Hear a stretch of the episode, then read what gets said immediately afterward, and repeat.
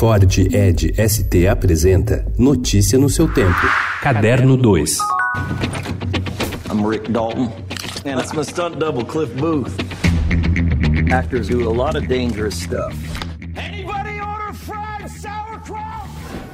Era uma vez em não muito longe de Hollywood, duas das maiores estrelas do cinema conversavam sobre como é cometer um erro no momento da gravação de uma cena. Leonardo DiCaprio e Brad Pitt, que alcançaram a fama quase ao mesmo tempo, há mais de um quarto de século, unem suas forças pela primeira vez em um filme de grande orçamento que faz uma crítica ao seu setor, sua cidade e também aos seus egos em uma época de grandes mudanças, Hollywood em 1969.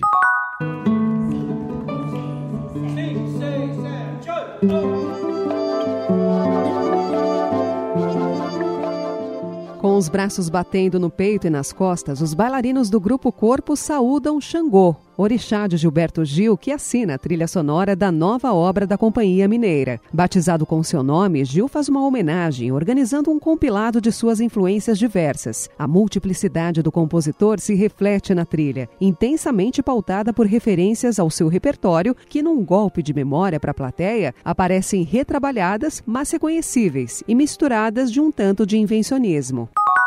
Let's make a pact that we will never be like any of them down there.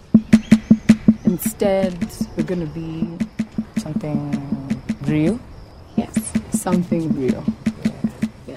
Rafiki, drama amoroso queniano, foi proibido em seu país de origem, no caso porque a história se desenvolve em torno de um romance gay e as alusões à homossexualidade não passam pelo crivo da censura no Quênia. Isso não impediu que o filme da diretora Vanuri Kahil tivesse repercussão internacional, tendo participado de mostras e festivais mundo afora. Aqui mesmo, no Brasil, ele foi exibido numa recente mostra de cinema de países africanos no CineSesc. Pode-se até dizer que, por ter sido censurado, tenha chamado para si uma curiosidade inusitada pelo simples fato de a censura ser categoria tornada exótica num mundo dito democrático.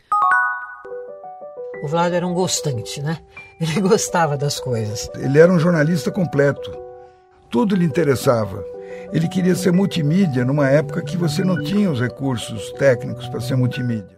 O nome do jornalista Vladimir Herzog, normalmente associado a um dos mais trágicos fatos ocorridos durante a ditadura militar. Preso sob acusação de ter ligação com o Partido Comunista, ele foi encontrado morto em sua cela por enforcamento. A alegação foi de suicídio, mas três anos depois, o governo federal foi responsabilizado pela sua morte. É justamente essa faceta que inspira a 46ª mostra da série Ocupação, realizada em parceria entre os institutos Vladimir Herzog e Itaú Cultural cultural que abriga a exposição em seu piso térreo. A mostra traz fotografias cujos enquadramentos revelam o olhar particular de Vlado, como era conhecido, para objetos, pessoas e lugares. Notícia no seu tempo. É um oferecimento de Ford Edge ST, o SUV que coloca performance na sua rotina até na hora de você se informar.